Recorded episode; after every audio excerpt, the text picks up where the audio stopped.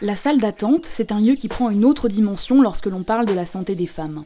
Parfois, on peut y rester des années, en stand-by, pour un diagnostic, pour que nos douleurs soient prises au sérieux, pour qu'enfin un médecin nous dise que non, ce n'est pas dans notre tête que ça se passe. Des voix s'élèvent, de plus en plus nombreuses et de plus en plus fortes, pour dénoncer les violences gynécologiques et obstétricales, pour dire que l'errance médicale, ça suffit, et que le sexisme dans la recherche, ça commence à bien faire. C'est comme ça que ce podcast est né. Medfem et Culot Créative s'associent pour vous offrir ce podcast. Culot Créative est un média féministe et inclusif dédié aux amours, au genre et aux sexualités. Medfem est une association 100% dédiée à la santé des corps dits féminins, c'est-à-dire nés avec deux chromosomes X. Face à un milieu médical sexiste, Medfem veut se battre contre les injustices de traitement et donner des outils pour redonner la main sur leur santé aux femmes et minorités de genre assignées femmes à la naissance. Je suis Julia Siriex, journaliste et cofondatrice de Culot Créative, et je vous souhaite la bienvenue dans la salle d'attente.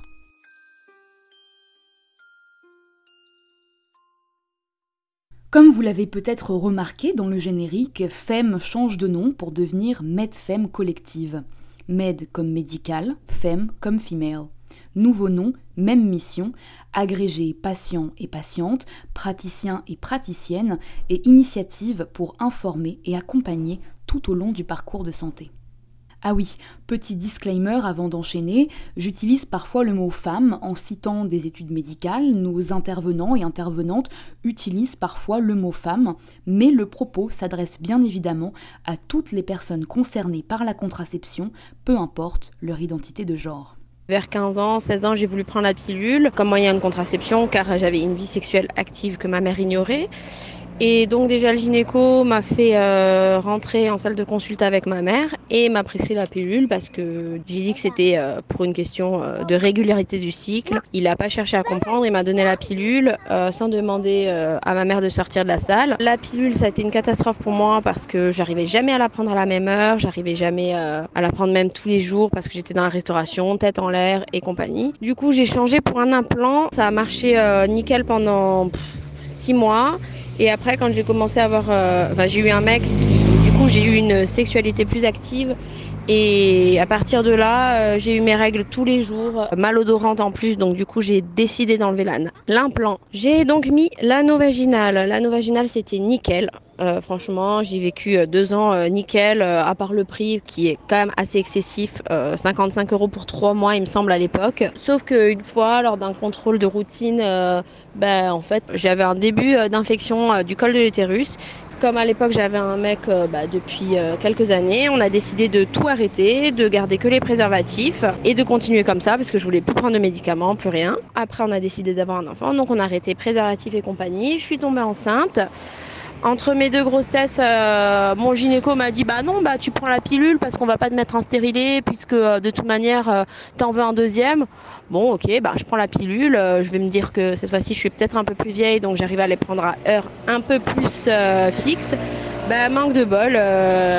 Bébé 2 est passé à travers la pilule. Donc on décide avec mon conjoint de la garder mais que ça serait la dernière euh, et qu'après on, on, trouverait une solution plus permanente pour, euh, pour la contraception. Donc après ma grossesse, euh, je demande à mon gynécologue de me ligaturer les trompes ce qu'il a fortement, fortement refusé, en me disant qu'il était hors de question qu'à 29 ans à l'époque, on ligature les trompes d'une personne en parfaite santé, que j'avais qu'à en prendre la pilule ou des préservatifs. Donc euh, j'ai mis un stérilet. Sauf que problème du stérilet, euh, règle très très abondante. Je suis constamment anémiée.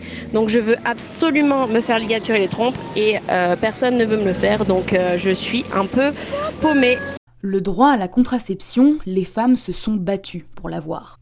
Depuis la loi Neuwirth de 1967, qui autorise l'usage des contraceptifs en France, la responsabilité de la charge contraceptive incombe toujours, en majorité, aux femmes, qu'elles soient en couple ou non d'ailleurs.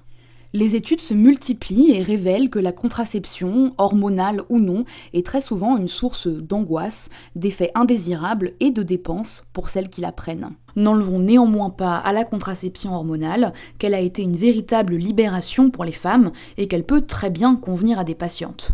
Selon l'Institut national d'études démographiques, en France, en 2014, environ 4,5 millions de femmes prenaient la pilule.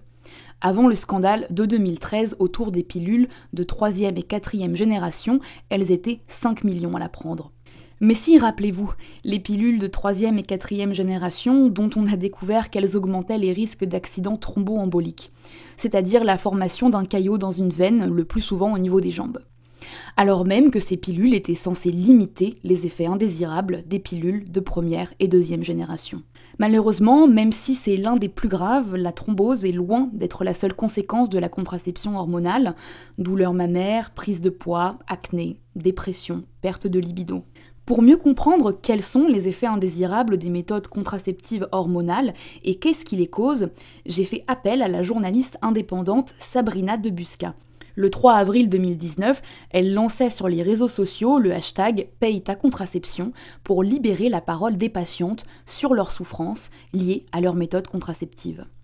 Elle est également l'autrice de J'arrête la pilule, une enquête sur cette contraception et ses effets négatifs sur le corps et l'esprit des femmes. C'est d'ailleurs sur ces effets indésirables que je l'ai interrogée ce qui explique en fait tous les effets indésirables des contraceptions hormonales, hein, pas que la pilule, c'est qu'en fait on va remplacer les hormones naturelles euh, sécrétées durant notre cycle menstruel par des hormones de synthèse. C'est ça qui explique tous les effets indésirables, c'est-à-dire que durant notre cycle menstruel euh, naturel, des hormones, oestrogènes, progestérone, testostérone, etc., sont, sécrétées dans notre organisme à des doses précises, à des moments précis. C'est pas la même dose durant les règles, c'est pas la même dose durant l'ovulation, etc. Ce qui explique que la femme est fluctuante au niveau hormonal, ce qui n'est pas forcément le cas chez les hommes. Venir couper totalement ce cycle et le remplacer, remplacer les oestrogènes et la progestérone qu'on a naturellement par des hormones de synthèse qui ne sont pas les mêmes, eh bien ça engendre euh, un effet en cascade dans l'organisme qui peut aboutir à des effets qui vont euh, des effets les plus bénins entre guillemets, euh, mycose, perte de libido, euh, dépression, à des effets plus graves qui peuvent entraîner la mort, comme un cancer du sein, comme une embolie pulmonaire, etc. Ce qu'il faut comprendre, c'est que les, nos gynécos sont assez mal formés là-dessus et ne savent pas, ou en tout cas souvent ce qu'on leur apprend, c'est que les hormones de synthèse de la pilule et des contraceptions euh, mimeraient soi-disant parfaitement nos hormones naturelles, sauf qu'en réalité c'est pas le cas, ce qui engendre du coup ensuite dans le corps des effets différents, et qui plus est, elles sont pas sécrétées comme elles le sont dans notre cycle naturel, à la même dose, au même moment, donc en fait si vous voulez, tous les effets de nos hormones naturelles qu'on enlève pour remplacer par des hormones de synthèse ne se font pas toujours bien. Les hormones sexuelles, oestrogènes, progestérone notamment, c'est les hormones qui ont le plus d'impact sur notre corps. Donc venir les bouleverser comme ça, ça en gêne plein de problèmes. Un des problèmes les plus courants, c'est les carences chroniques en vitamines et minéraux. Tout ça, ça engorge également le foie, ça perturbe aussi la flore intestinale, puisque du coup le fait de prendre des, médicaments ou des hormones de synthèse euh, par voie orale notamment va perturber la flore intestinale avec tous les problèmes qu'on sait aujourd'hui sur le microbiote. Et puis, bah, ça n'a pas les bénéfices des hormones naturelles. Je prends un exemple précis parce qu'il y a énormément de fonctions de nos hormones, mais la progestérone a des effets importants sur nos humeurs. La progestérone synthétique des contraceptifs hormonaux est pas du tout euh, la même et a pas du tout les mêmes bénéfices que notre progestérone naturelle. Et en fait, tout ça, ça va engendrer des déséquilibres dans la chimie de notre corps et ça augmente euh, les risques de dépression, ça augmente les risques de cancer, ça augmente aussi par exemple le cholestérol, plein de choses. Par exemple, on a une, chercheuse qui s'appelle Sarah E. Hill, qui est l'autrice d'un livre euh, très scientifique sur la pilule et le cerveau, où elle a regroupé toutes les études sur ce sujet. Et elle, elle explique carrément, hein, euh, après son, ses années d'enquête et de recherche et d'études sur le sujet, que une femme euh, développe une version différente d'elle-même sous contraception hormonale, au niveau notamment de son cerveau, de ses humeurs, parce qu'en fait, euh, outre les risques de, cancer, d'embolie pulmonaire, etc., outre les effets sur la libido, les mycoses, les, prises de poids, des choses comme ça, en fait, bah, les contraceptions hormonales tout simplement jouent sur notre réponse au stress c'est-à-dire que par exemple les, femmes qui prennent des contraceptifs hormonaux, euh, dans les études on voit qu'on on répond moins bien au stress en fait. C'est une histoire de cortisol, ça vient perturber la, sécrétion de cortisol et du coup eh ben, on est plus facilement stressé, on est plus facilement déprimé, ça change également nos attirances sexuelles, enfin ça va extrêmement loin et c'est des choses qui, qui sont pas sans impact sur la vie des femmes. Avez-vous déjà essayé de changer de contraception à cause d'effets indésirables? Eh bien, ce n'est pas aussi facile qu'il y paraît. On prend le risque de se retrouver face à des commentaires désobligeants, le fameux c'est dans votre tête, vous le connaissez bien maintenant. Mais aussi de l'infantilisation, bref, se retrouver face à un professionnel de santé qui ne vous écoute pas. Mais comme l'a expliqué Sabrina de Busca, les effets indésirables liés à la contraception hormonale sont bien réels. En principe, le Code de déontologie médicale en France stipule que tout médecin doit donner aux patients et patientes une information complète et loyale, et ainsi leur donner la liberté de choisir en connaissance de cause. Pourtant, nombreuses sont les patientes qui relatent ne pas s'être vues donner un choix complet sur leur contraception, s'être vues imposer la pilule à l'adolescence ou encore s'être vues refuser un stérilet car elles n'avaient pas encore eu d'enfant. À ce sujet, Martin Vinclair, que j'avais déjà interrogé dans l'épisode 2 de la salle d'attente à propos des violences gynécologiques, nous éclaire sur la problématique.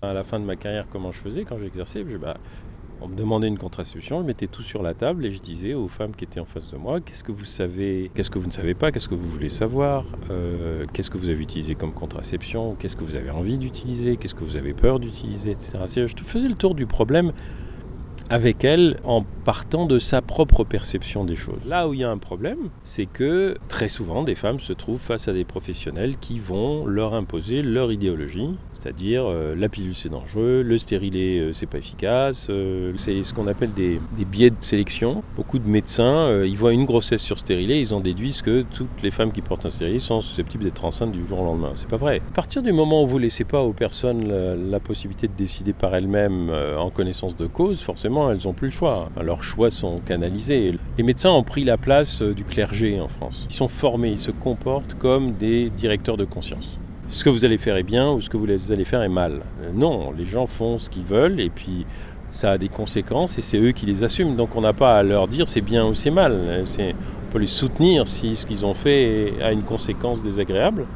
On n'a pas à leur dire c'est bien ou c'est mal parce que c'est pas ni bien ni mal, c'est juste des choix. Si un médecin se comporte comme un directeur de conscience, forcément il va projeter son idéologie sur les femmes.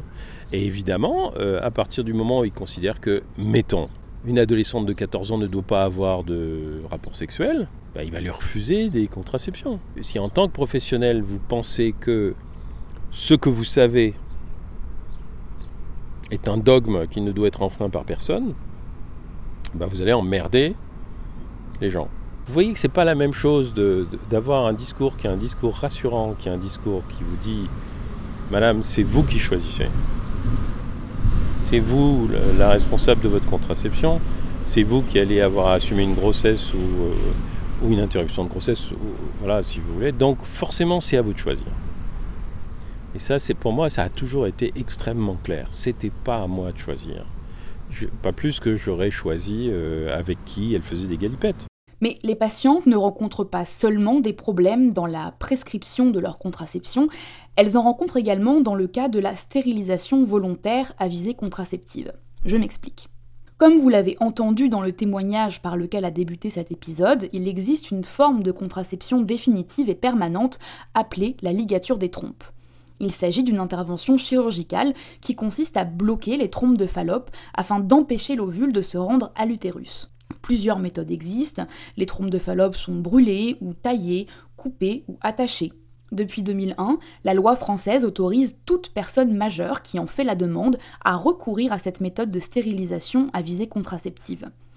Lors de la première consultation médicale, le médecin apporte des informations sur les méthodes de contraception alternative, sur les techniques de stérilisation qui existent et remet un dossier d'information à la personne. À noter que l'intervention n'est réalisée qu'après un délai de réflexion de 4 mois. Lors de la seconde consultation médicale, la patiente doit remettre une confirmation par écrit de la demande, et c'est seulement après ces étapes que l'intervention peut s'effectuer dans un établissement de santé. Il n'y a pas de condition d'âge, de nombre d'enfants ou de statut marital. Pourtant, la réalité est tout autre. De nombreuses femmes témoignent d'un véritable parcours du combattant pour réussir à trouver un médecin qui accepte de pratiquer cette intervention. D'autant que les praticiens et praticiennes sont tenus, s'ils refusent de pratiquer l'opération, de diriger la patiente vers un confrère ou une consoeur qui réalise la ligature des trompes. En pratique, il et elle sont nombreux et nombreuses à laisser les patientes dans une errance médicale.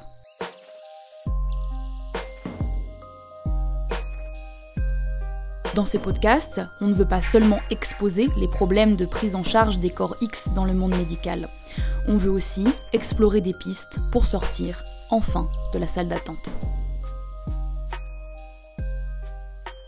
Pour arriver armé de connaissances à votre rendez-vous chez le médecin et faire un petit point sur vos droits, vous pouvez écouter ou réécouter l'épisode 2 de la salle d'attente sur les violences gynécologiques, où je vous ai listé tous vos droits en tant que patiente. Et quid de la contraception masculine? Eh oui, il existe des méthodes de contraception pour les hommes. Je ne vais pas le développer, ce podcast étant tout de même consacré aux personnes possédant un appareil reproducteur féminin, mais sachez que cette alternative existe. Les principales méthodes sont le slip ou l'anneau contraceptif masculin, la vasectomie, qui elle est définitive mais beaucoup plus facile à pratiquer qu'une ligature des trompes. Et n'oublions pas ce bon vieux préservatif, le seul moyen de se protéger des infections sexuellement transmissibles. Je vous glisserai quelques ressources à propos de la contraception masculine dans la description de ce podcast.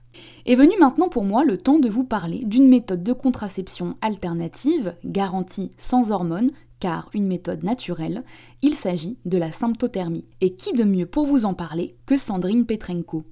En plus d'utiliser cette méthode contraceptive depuis plusieurs années, elle a créé et récemment lancé Moonly, une application pour simplifier la vie des personnes souhaitant utiliser cette méthode. Donc la symptothermie, c'est une méthode qui permet d'observer sa fertilité pendant le cycle menstruel. Donc on peut s'en servir à la fois en contraception ou en conception, puisqu'elle permet d'observer vraiment toutes les phases du cycle, les évolutions et l'ovulation. C'est surtout ça l'élément clé du cycle, puisque avant l'ovulation on est fertile et après l'ovulation on est infertile. Donc la symptothermie, elle permet, si on veut concevoir un enfant, de savoir quand est-ce qu'on se rapproche de l'ovulation et si on veut euh, se protéger, bah, de savoir quand est-ce qu'il faut se protéger et à partir de quand on est tranquille et on a passé l'ovulation donc on passe en phase infertile. La symptothermie, son gros avantage, c'est une méthode qui est naturelle, écologique, donc ça c'est super, qui est sans hormones. Donc pour toutes les personnes qui ne veulent plus d'effets secondaires, euh, qui veulent retrouver un cycle naturel, on observe deux critères principaux qui sont la température et la glaire cervicale, qui permettent chacun de déceler l'ovulation. Et donc grâce à eux, ben, on peut observer euh, toutes ces phases dans le cycle. Quand on l'utilise en contraception, on, soit on fait de l'abstinence, donc pas aucun rapport sexuel. Euh, après, il y a les personnes qui font aucun, aucune pénétration vaginale ou alors, on se protège avec une méthode barrière. La symptothermie, c'est la méthode la plus fiable dans les méthodes naturelles. En général, les méthodes naturelles, à un seul facteur, on est autour de 25% d'échecs. En symptothermie, on est à 1-2% d'échecs. Donc en gros, c'est même supérieur à la pilule en prenant en compte tous les mauvais usages courants donc euh, par exemple, on prend la pilule, on prend un médicament qui affecte l'effet, ou alors on a des vomissements ou quoi que ce soit. La pilule, elle est à 8% d'échec. Euh, je dirais pas que c'est une libération de la charge contraceptive parce qu'il faut quand même euh, faire attention, se concentrer, bien prendre ses notes et tout ça. Par contre, c'est une libération en termes, on est indépendant du corps médical. C'est-à-dire qu'on prend en charge complètement notre fertilité que ce soit en termes de contraception justement ou en termes de conception. Et on n'a pas besoin d'un avis médical pour nous dire euh, faites ci, faites ça, etc. Enfin, c'est vraiment nous qui déterminons, qui observons. Euh, on apprend énormément à connaître notre corps, donc ça c'est hyper intéressant. Et la plupart des femmes qui témoignent justement, c'est vraiment ce qui ressort, c'est que on apprend des choses qu'on aurait adoré apprendre à l'école. On découvre totalement notre corps et son fonctionnement. La symptothermie représente donc une alternative à la contraception hormonale. Si vous souhaitez en savoir plus, il existe un atelier d'introduction à la symptothermie sur le site de Medfem. Mais rappelez-vous, la meilleure contraception pour vous, c'est celle que vous choisissez. Aussi, si vous préférez rester sur une méthode traditionnelle, si j'ose dire, il faut que vous sachiez comment bien la choisir. À ce propos, j'ai eu une discussion avec Marion Del Bosco, médecin généraliste, axée sur la gynécologie qui pratique également des interruptions volontaires de grossesse en hôpital. Elle est en passe de lancer un algorithme pour aider les femmes à mieux choisir leur contraception et elle m'a expliqué d'où lui était venue l'idée. Quand j'ai commencé mon internat, donc quand je me suis retrouvée euh, face à mes premières euh, patientes, et euh, je dis patientes parce que j'ai commencé mon tout début d'internat en stage de gynécologie, j'ai, et notamment faire des IVG, j'ai été vraiment, enfin j'ai halluciné en fait du nombre de personnes de couples qui avaient recours à l'IVG et qui utilisaient utilisaient pourtant une méthode de contraception. Donc moi, ça me paraissait assez dingue. Je me dis, bah normalement, c'est des gens qui ne devraient pas faire partie de ce parcours. Pour moi, c'était ceux qui avaient recours à l'IVG, c'est ceux qui n'utilisaient pas de contraception. Et donc du coup, j'ai regardé un peu en termes de statistiques ce que ça représentait. Et bah une Française sur trois qui a recours à l'IVG, 70% utilisait pourtant une méthode de contraception. Donc là, on se dit, mais euh, mince, on a peut-être mal fait notre taf parce que c'est quand même la plupart sont sur prescription médicale. Donc ces stats m'ont beaucoup interrogé sur euh, bah, finalement sur nous en tant que professionnels de santé, bah, est-ce qu'on leur a bien expliqué toutes les méthodes auxquelles les personnes bah, sont éligibles? Est-ce qu'on leur a bien expliqué comment se les procurer, comment les utiliser? Est-ce qu'on leur a appris à connaître leur fertilité? Voilà, en gros, l'initiative, c'était surtout de me dire, bah attends, il y a peut-être quelque chose à faire parce que euh, si le choix se fait aussi mal, c'est qu'il y a peut-être un problème à avoir en consultation ou même avant la consultation. Il y a l'éducation nationale qui fait ok son taf, il y a euh, les professionnels de santé, mais euh, Internet est aussi une grosse, grosse source d'information pour les personnes, notamment les femmes. Ça avait été le sujet de ma thèse en fait, où je m'étais beaucoup interrogée sur le, parcours des femmes sur Internet pour rechercher l'information en contraception. Et donc l'outil digital est un outil indéniable dans le choix d'une contraception. Donc c'est ça en fait, c'est donner un peu confiance en elles et leur dire, bah voilà, arriver même en consultation potentiellement avec le résultat de ce test, et dire, bah vous voyez, Là, je comprends pas parce qu'en plus sur le site, bien tout est sourcé, donc c'est-à-dire qu'il y aura à l'appui tous les articles ou les supports qui pourront permettre aux femmes de s'interroger sur euh, les différentes méthodes de contraception. Bah tiens, pourquoi celle-ci est autorisée, pourquoi celle-ci elle l'est pas? Donc euh, leur donner un peu plus de matière pour euh, comprendre finalement pourquoi on leur dit oui à certaines et non à d'autres. Le site sera totalement indépendant de l'industrie pharmaceutique et le fonctionnement de l'algorithme sera simple.